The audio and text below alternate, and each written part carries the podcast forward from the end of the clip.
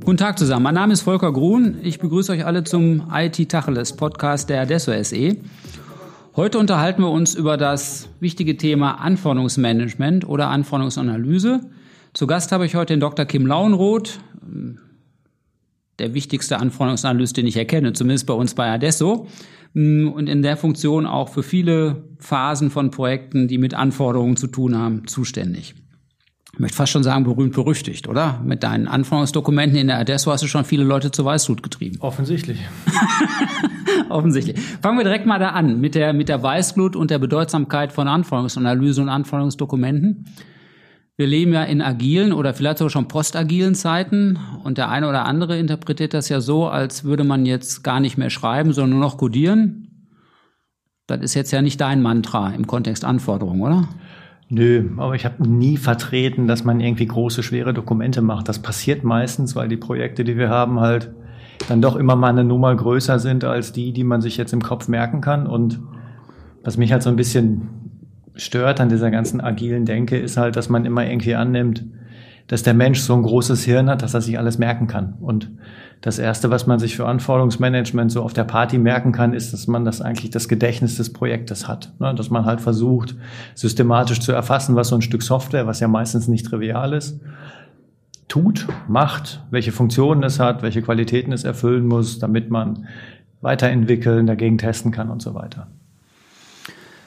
Hört sich für mich total vernünftig an, weil die Größe der Hirne der Menschen folgen ja aus so einer Normalverteilung. Also zumindest die Leistungsfähigkeit, wollen wir lieber dabei bleiben. Hm, aber nichtsdestotrotz wohnt ihm ja die Gefahr inne, dass dann doch sehr große Dokumente rauskommen. Ich mache an anderer Stelle immer die Späße und sage, es gibt so Dokumente, die sind ja write-only. Also die schreibt man und für den, der so geschrieben hat, war das auch bestimmt nützlich. Und solange er annimmt, dass er auch eh nicht gelesen werden und die aus dem Drucker direkt in den Schredder überführt werden können richtigen Nutzen stiften die aber natürlich nicht. Und trotzdem braucht man manchmal Dokumente, die ja ein bisschen mehr sind als ein Whiteboard voll. Wie finden wir denn da das richtige Maß? Ich sag mal, so Dokumente, die in Aktenschränken landen, die entstehen ja meistens aus Regulatorik. Ne, dass man halt irgendwie gezwungen ist, ähm, seine Anforderungen sehr präzise zu dokumentieren, weil Geld bewegt wird, Wirtschaftsprüfer klare Dokumentation verlangen und so weiter daraus abzuleiten, dass man das in jedem Projekt und immer so machen muss, haben uns ja die Agilen gelehrt, das muss man ja gar nicht. Ne? Also da kommen User Stories und so Klebezettel ja ganz häufig zum Einsatz, um darüber zu reden, wie Anforderungen sein müssen. Der praktische Fehler, den ich einfach häufig sehe, ist, dass man die Arbeit mit Anforderungen nicht als Handwerk begreift, ne? sondern Write-Only-Dokumente sind für mich ein No-Go. Also der erste Reflex, wenn ich irgendwo zu Projekten gerufen werde, um zu gucken, wie steht's denn da um das Thema Anforderungsmanagement oder Anforderungsanalyse? Ist mal zu gucken, wann wurden die Dinger denn angefasst und aktualisiert? Weil wenn solche Anforderungsdokumente nur in der Ecke liegen oder man kann, kann ja auch Tools nehmen wie Wikis oder sowas, wenn Inhalte nicht angefasst und regelmäßig aktualisiert werden, veralten die genauso wie alle anderen Dokumentationen auch. Und der handwerkliche Teil ist eigentlich zum einen zu begreifen, wie ich solche Dokumente, Konzepte, Spezifikationen so schneide, dass man sie auch wirklich warten und weiterentwickeln kann. Das ist schon eine Fähigkeit, die ist nicht ganz so verbreitet. Und zum anderen natürlich dann auch im Projekt die Disziplin aufzubringen, diese Aktualisierung, die Fortschreibung, Weiterentwicklung so in der Projektarbeit zu verankern, dass das auch wirklich systematisch gemacht wird. Da hast du ja gute Erfahrungen mit. Also nehme ich mal so an, es wirkt zumindest auf mich so, wenn ich mir angucke, was bei Adesso passiert. Da gibt es ja Leute, die sagen, das habe ich von Kim gelernt, wie man so Anforderungsdokumente schreibt, das mache ich jetzt auch so. Da frage ich mich immer, wie kriegst du das denn überhaupt hin, dass Leute darauf so einsteigen und das dann auch in dieser gleichen Methodik und Systematik machen wollen.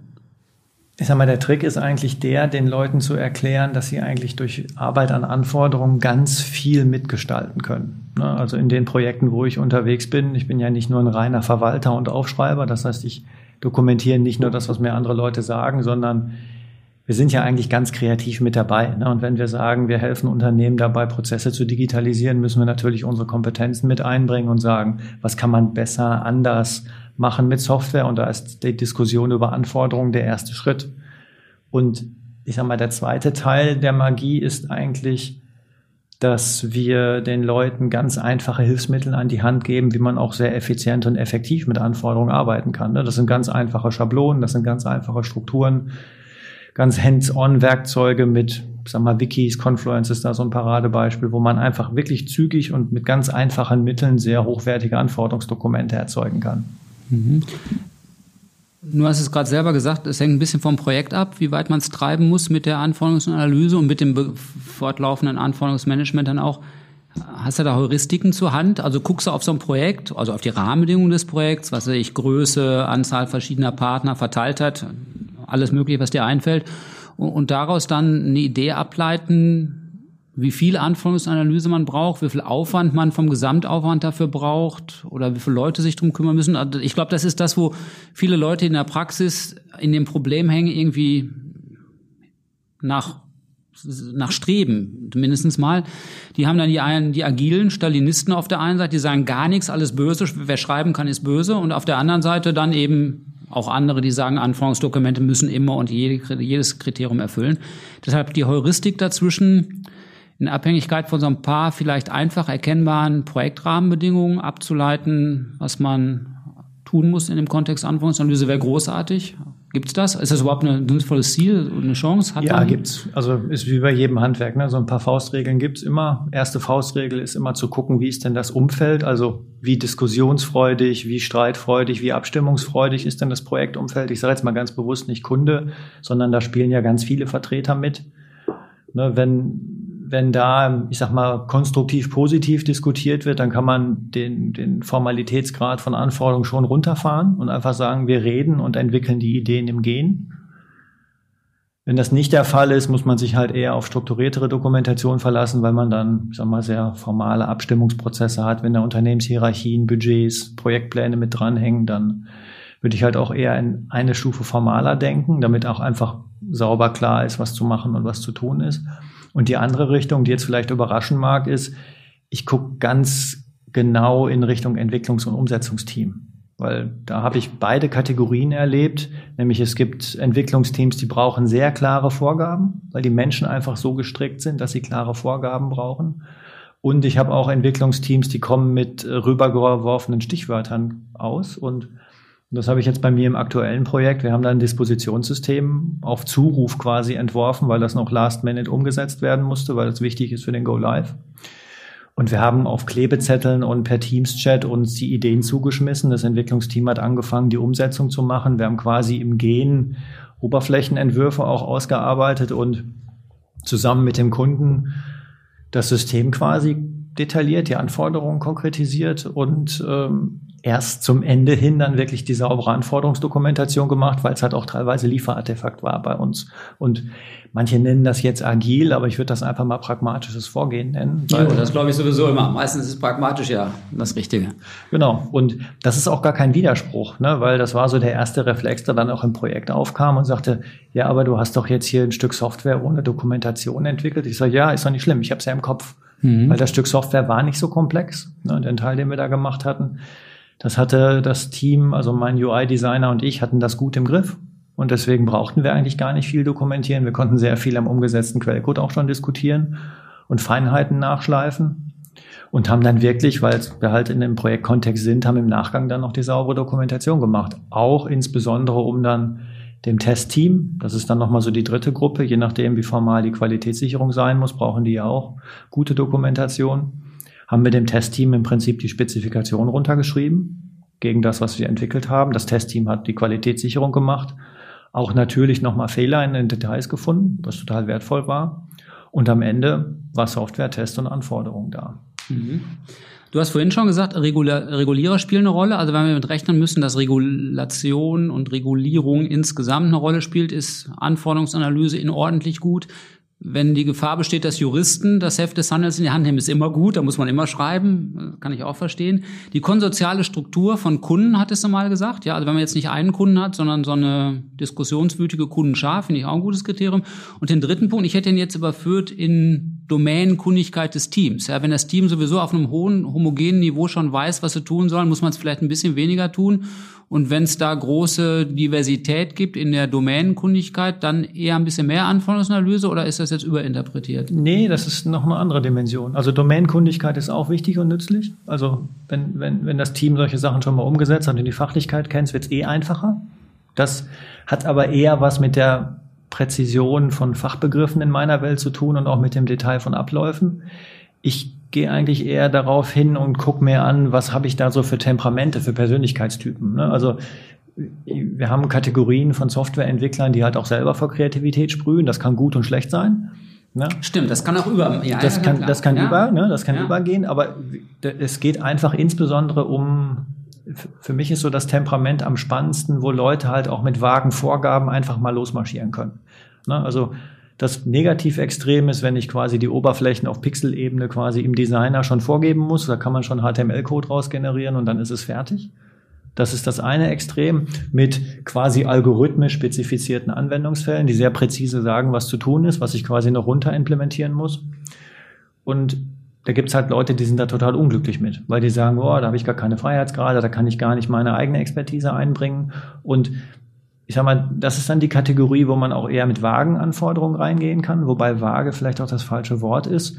Ich muss ja schon ziemlich klar sagen, was ich haben will. Ne? Ich brauche ein ja, Dispositionssystem, ich brauche die und die Funktion, das muss das und das können.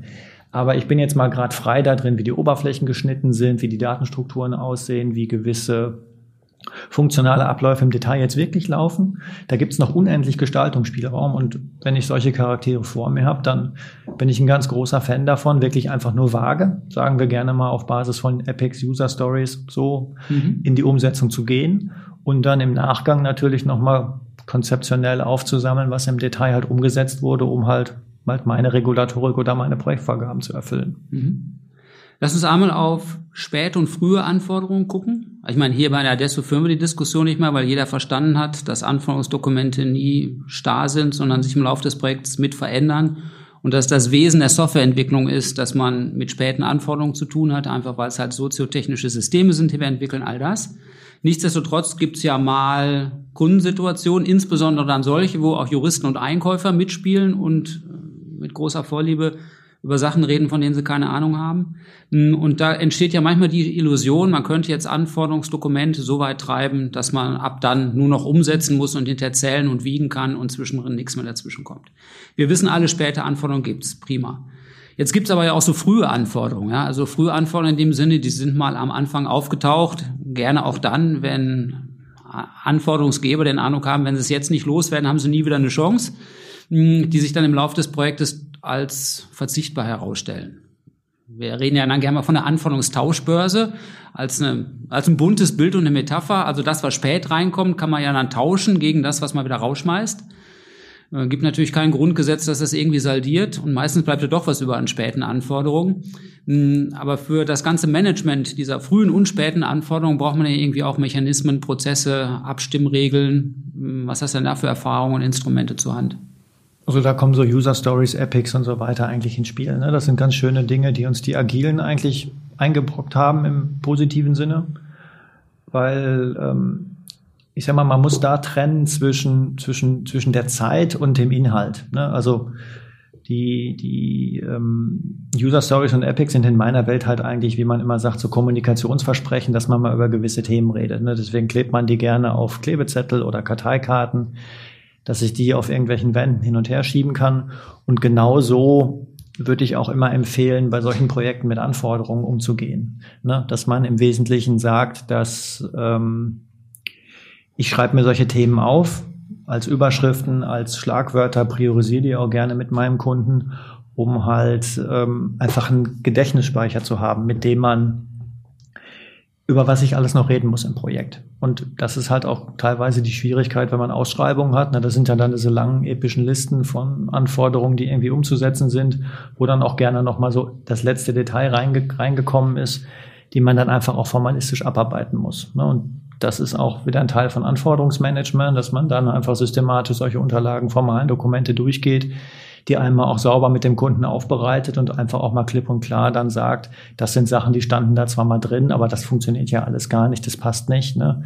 Wir haben auch solche Anforderungen zum Beispiel gehabt Richtung Sichtbarkeit und Berechtigung von Daten. Ne? Das stand zwar in der, in der Ausschreibung drin, dass die Software das können muss, ist aber im Verlauf des Tieferlegens in der Umsetzung rausgekommen, ja, ja will keiner. Ja, genau, will dann, einfach keiner. Das ist ja das Schönste dafür, dass man was weglässt. Genau, will keiner und dann wird das auch nicht gemacht. Ne? Mhm. Und das ist dann für die Juristen halt wieder wichtig, dass man halt einmal sauber dokumentiert und das gehört halt auch in ein Anforderungsdokument, wenn ich in so einem formalen Kontext bin, dass ich sage, ja, folgende Anforderung stand zwar in der Ausschreibung drin, setzen wir aus den und den Gründen aber nicht um. Das sind drei Zeilen Text, die werden auch nie wieder angefasst. Ne? Das ist so der Teil, der kann dann auch einfach so bleiben, wie er ist.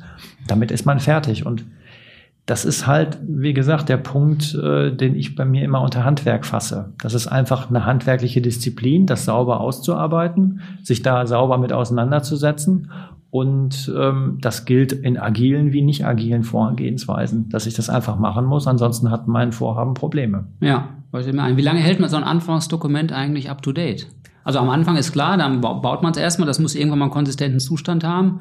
Und in so frühen Projektphasen würde ich jetzt auch zu, dazu tendieren zu sagen, muss man es äh, nachziehen, up-to-date halten auf den aktuellen Erkenntnisstand, aber irgendwann später ja vielleicht auch nicht mehr, wo man sagt, jetzt ist die Software da und juristisch ist nichts mehr, wo man sich drum kümmern muss und jetzt ist ein Anforderungsdokument dann irgendwie auch so ein temporäres Artefakt, das dann überflüssig ist. Oder ist das ja, das ist, weiß ich nicht. Also wenn es nach mir geht, geht, wird so ein Anforderungsdokument weggeworfen, wenn die Software weggeworfen wird. Wenn die Software weggeworfen wird, okay, ja. das ist spät. Das ist sehr spät, ja. genau. Aber wird so lange, wird so lange aktuell gehalten? Also jetzt mal ein Musterbeispiel. Ich habe jetzt die Software läuft zehn Jahre und nach drei Jahren habe ich nochmal eine weitergehende Anforderungen, die, du sagst, dann zieht man sie noch im Anforderungsdokument nach. Ja, das hängt, genau, das hängt jetzt von der Qualität oder von der Struktur der Dokumentation ab. Ne? Also die, die, ich sag mal so reine Prosa-Dokumente, ne, die man halt gerne mal sieht, die sich so Richtung Lasten- und Pflichtenheft begeben, die wird man irgendwann sterben lassen, weil einfach der Pflegeaufwand zu groß wird, weil die, die Dokumente nicht darauf ausgelegt sind, gepflegt zu werden. Anforderungsdokumente, Spezifikationen, wie ich wie eigentlich in Projekten lebe, sind eigentlich darauf ausgelegt, permanent gewartet und weiterentwickelt zu werden, mhm. weil die so nah an der Umsetzung sind. Da gibt's für uns so zig Richtlinien. Also wir passen zum Beispiel Anforderungsdokumente auch an, wenn grobe Architekturänderungen da ja, sind. Ja, das finde ich gut. Ne? Also man gerade bei der Ein bei der Eingangs äh, mit dem Eingangsstatement, wann man es braucht, also mit Regulierern und Einkäufern und Juristen und all diesen Menschen, dann leuchtet irgendwie ein, dass dann muss man sich darauf einstellen, dass man es auch wirklich dauerhaft braucht, weil die kommen ja immer noch mal äh, genau. daher und haben was zu krähen. Genau, die kommen immer und es ist auch vernünftig, ne? Also, weil wenn dann mal irgendwie ein Wirtschaftsprüfer drauf guckt und Stimmt, sagt, wie funktioniert das? Oje, oje. Ja. Genau, aber und das ist halt auch wieder, ne, da jetzt oh, komme ich wieder mit dem Handwerk um die Ecke. Es gibt halt ganz pragmatische Hands-on-Strukturen. Wenn man die einmal verinnerlicht hat, dann ist das Pflegen von solchen Anforderungskonzepten auch gar keine, gar kein Mehraufwand. Weil ich muss mir ja immer überlegen, wenn ich Anpassungen an meiner Software habe, muss ich ja irgendwie meinem Umsetzungsteam sagen, was es tun soll. Ne? Manche nennen das dann wieder User Story, schreiben ja. dann irgendwas. Als Technik zur Anforderungsermittlung. Technik zur Anforderungsermittlung, aber eigentlich auch viel mehr als Technik äh, zur, für mich sind das eigentlich eher Aufgabenbeschreibung. Mhm. So eine Story ist ein Abarbeitungselement, das wird gemessen, das wird bewertet, da wird Arbeitszeit drauf gebucht oder Storypunkte oder so ein Kram. Stimmt, da geht's weiter. Mhm. Und wenn ich mir einmal angewöhne, dass es auf der einen Seite eine strukturierte Konzeption, Dokumentation gibt von meinem System, was es tut, weil das nichts anderes ist als Anforderungsdokument. Das ist der inhaltliche Bauplan, ne, Funktionen, Daten und so weiter. Und wenn das Ding auch einfach aktuell ist und nah an der Software dran ist, dann ist ein Arbeitsauftrag einfach eine Anpassung an den Konzepten. Und meine User Story erklärt dann nochmal fachlich den Inhalt für mein Team, damit ich es verstehen kann arbeitet aber dann sehr stark mit Verweisen, mit Hinweisen und das ja. ist jetzt hier beschrieben, das ist jetzt hier ergänzt und so greift das eigentlich alles sehr natürlich ineinander. Ja, leuchte mir ein. Du hast gerade oft von Handwerk gesprochen und das Handwerk, das man dazu können muss, lernt man ja nicht nur bei dir. Ich meine, ich bin davon überzeugt, am besten bei dir, aber nicht nur bei dir, sondern auch beim iRap. Ja. Das ist ja auch schon kaum voneinander zu trennen, iRap und du. Vielleicht sagst du da einen Satz zu, was man da alles lernen kann und genau. was das überhaupt ist. Genau. Ich soll auch nur die Frage unterbringen, was man nachts um zwölf äh, Leuten auf der Party erzählt. Kommt da bietet gleich. sich das, glaube ich, drauf das an. Das bietet, genau, die stelle ich aber einen Moment zurück, weil hinter dieser kryptischen Abkürzung IRAP steht ja der äh, schmucke Name International Requirements Engineering Board. Das ist ein, sehr schmuck. Sehr schmuck. So, also Requirements Engineering ist halt Neudeutsch für Anforderungsmanagement. Ist ein Verein von mittlerweile knapp 100 äh, internationalen Experten aus wirklich zig Ländern. Also ne, wir, wir sind über die ganze Welt verteilt. China, Brasilien, USA, Australien, alles da vertreten.